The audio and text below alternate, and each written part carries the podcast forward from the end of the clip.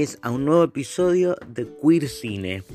Yo soy Cero y esta semana estoy con una maricatón de, de subir un, episodio por día, pero bueno, estoy un día atrasado, que sería el caso de hoy.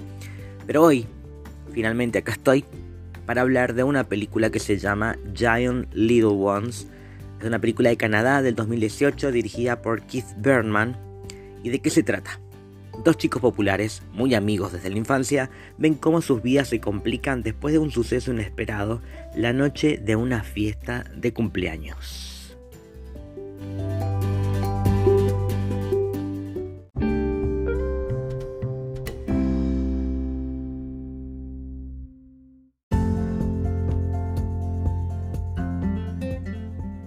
En un principio me quedé con la duda de si realmente esta era una película LGBT porque por más que todo pasa muy rápido, para mí al principio me, me costó ver las señales porque hoy otra película de adolescentes en la cual hay alguien que no tiene claro qué es lo que le gusta y, eh, y hay bullying. Listo. Demasiado.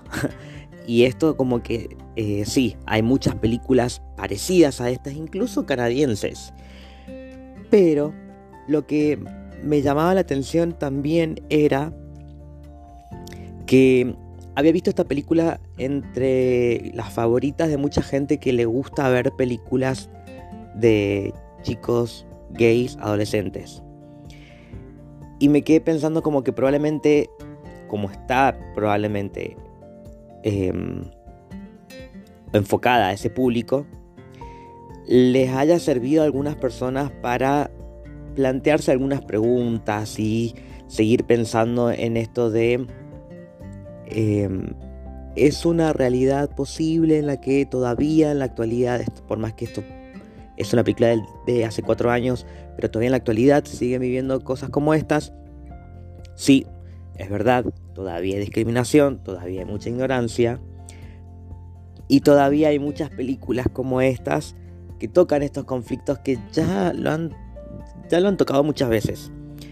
Entonces pareciera que ahí como que no avanza. Y sentí que si bien la película técnicamente está bien, no necesitaba grandes actuaciones, así que por ahí está bien, pero no trae nada nuevo, absolutamente nada nuevo. Y no lo digo como algo que, como una razón de que esta película no debería existir, sino de que siento que no era una película para mí. no era una película que estaba hecha para un público en el cual yo me sienta parte. Creo que me hubiera encantado haber visto esta película en mi adolescencia, pero en el 2018 ya estaba grande, así que no. Pero sí sé que hay muchas películas similares a esta. Entonces la agarro con pinzas porque si ven, está bien, parece un telefilm y le faltarían como un poco más de ingredientes de mm, cultura pop tal vez y de comedia y estaría ahí como pisándole los talones al estilo de película de Love Simon. Pero le faltaría le faltarían unos escalones aún más porque esta película para mí no es LGBT. Sí, toca algunos temas, pero los personajes que pertenecen a la comunidad son, son secundarios y acá como que han puesto al conflicto de alguien que está sufriendo una especie de estigma social, pero es heterosexual y que tiene las cosas claras. Él Tal vez no sé si dudó de su sexualidad porque eso no se vuelve un tema ni conversación con nadie, sino de que a él le afecta de que su amigo lo haya mandado al frente cuando es en realidad él el que hizo lo que hizo y que para él no estaba del todo mal, pero sí que mintiera y que después la hermana lo justifica cuando le cuenta de las veces que su hermano ha mentido varias veces. Entonces acá el villano no es necesariamente su amigo, su ex mejor amigo, porque la verdad que fue bastante hijo de puta, sino el patriarcado, sí, siempre es el enemigo, el villano de todas las películas, por lo menos las películas LGBTQ. Y acá le doy totalmente la razón. Porque si este chico que no quiere aceptarlo, porque además se encuentran los dos en un ambiente eh, atlético, deportivo, donde también hay mucho machismo, donde está el pelotudo este que le tira la toalla en el culo a otro, que se agarra a las piñas, que hace comentarios homofóbicos. Entonces, obvio que el otro se va a cagar las patas y no va a decir nada, por más que es el capitán. Pero siento que justamente por, por miedo, y el miedo siempre está em, cubierto por la ignorancia, porque yo sé que es difícil enfrentar a los comentarios y a lo que la gente va a decir, porque la gente siempre va a decir algo, lamentablemente siempre va a pasar eso. En la adolescencia lo que sucede es que al no tener las cosas tan claras, donde la identidad todavía está ahí como que es una especie de experimentación y de confirmación de algunas cosas, es como que se pone muy complejo si vienen otros conflictos aleatorios como para decir, encima tengo que ponerme a pensar en estas cosas y a mí nadie me dijo que yo tenía que hacer esto. Creo que eso es lo que complica, lo que, perdón, lo que complica el desarrollo de alguien en su adolescencia cuando hay muchísimas cosas que no se les enseñaron. Y ahí está el problema otra vez, el patriarcado.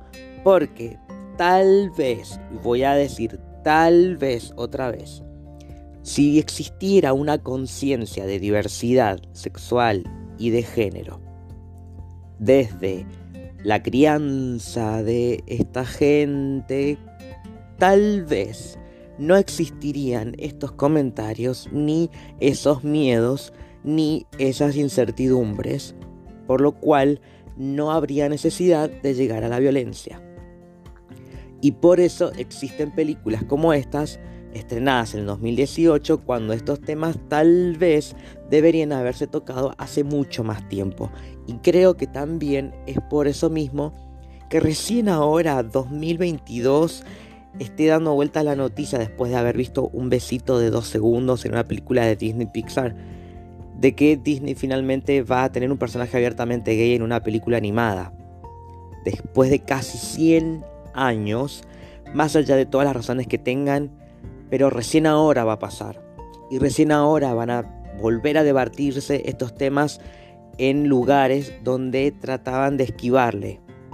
Entonces, sigo sintiendo que toda la lucha que, hemos, que seguimos teniendo para que algunas cosas dejen de ser problema, van a seguir siendo problema por unos cuantos años. Y por eso mismo creo que también hay gente que hasta que no se le implemente en su aprendizaje y desarrollo algunos temas, van a seguir criándose con miedo y con mucha ignorancia y... Si dije ignorancia muchas veces, pero para que les quede claro. Eh, y con mucha, mucho resentimiento a ciertos temas de los cuales después les va a dar mucha paja, sean personas heterosexuales o no. Y que por eso el problema que tiene el amigo del protagonista, más allá de todos los problemas que tiene, es que él no parece no tener en sus planes ser honesto consigo mismo y recurre directamente a la violencia, incluso hasta con su hermana. Y, creo que ese ego también tiene que ver un poco con el machismo de, pensar que por ser hombre puede hacer muchas cosas, como mentir, como amenazar a su hermana, como em, mandar al frente a su amigo, como hacer todo el problema de la bicicleta y de que dejar que se ponerse en pedo y cagarlo a piñas. Eh, son decisiones que me parece que la raíz es esta, la del, la del machismo homofóbico patriarcal.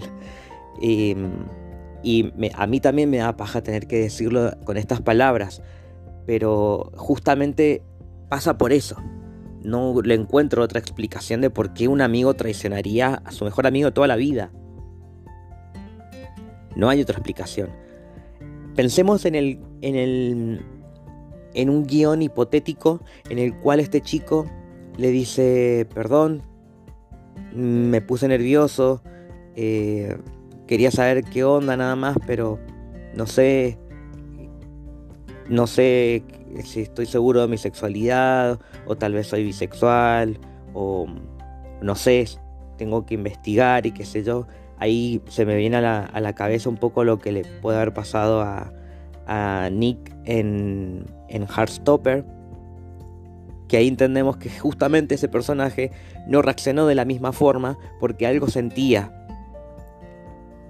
Acá pasa que él hay muchas cosas, muchas prioridades y, eh, y este miedo de, de, ser discriminado que justamente ni se arriesgó y directamente ocultó la verdad con una mentira mucho más grande. Em, entonces por eso creo que el guion tal vez hubiera sido más interesante o tal vez no, no sé para dónde quería ir el director, que fue el mismo guionista, el director que fue quien escribió la, película.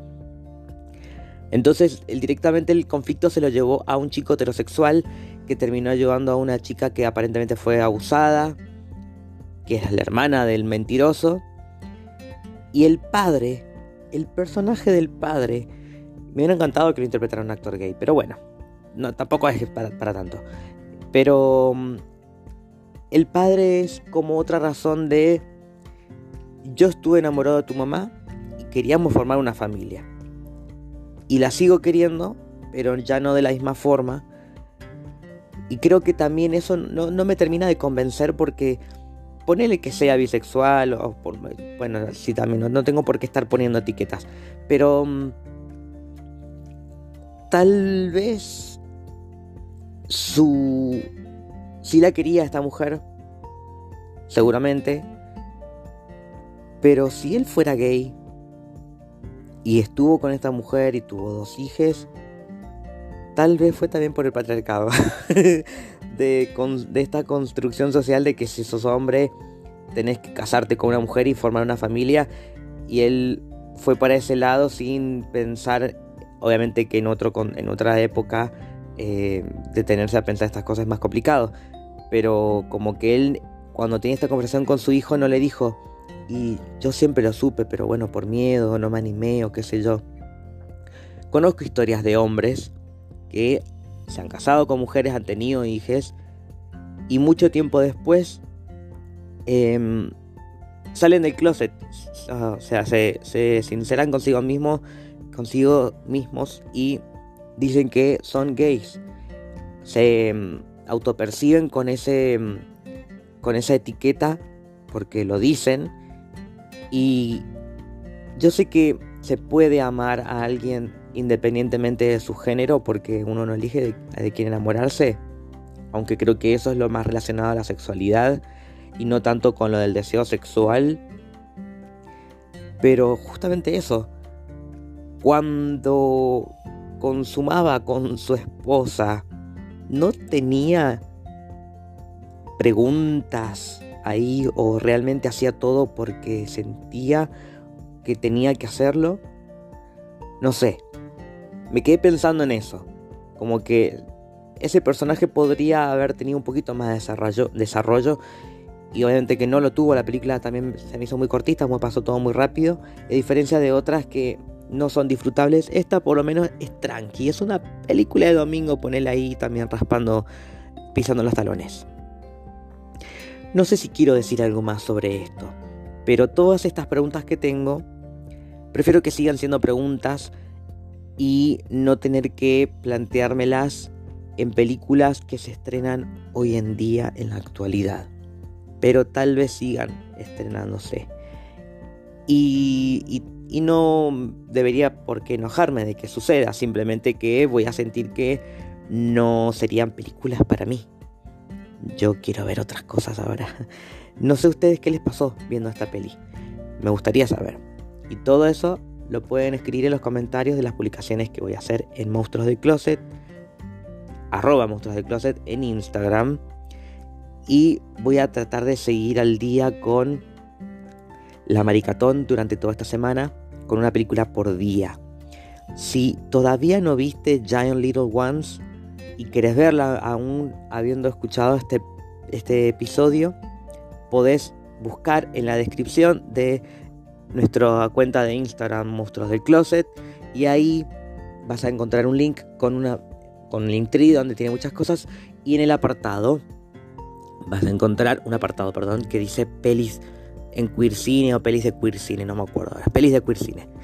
Y ahí vas a ver una lista larga donde va a estar nuestro blog con la lista larga de todas las películas y series de las que hablamos en este podcast y algunas si están en plataformas te va a decir ahí en qué plataforma está, pero si no vas a encontrar el link para que puedas verla, que es el caso de esta película.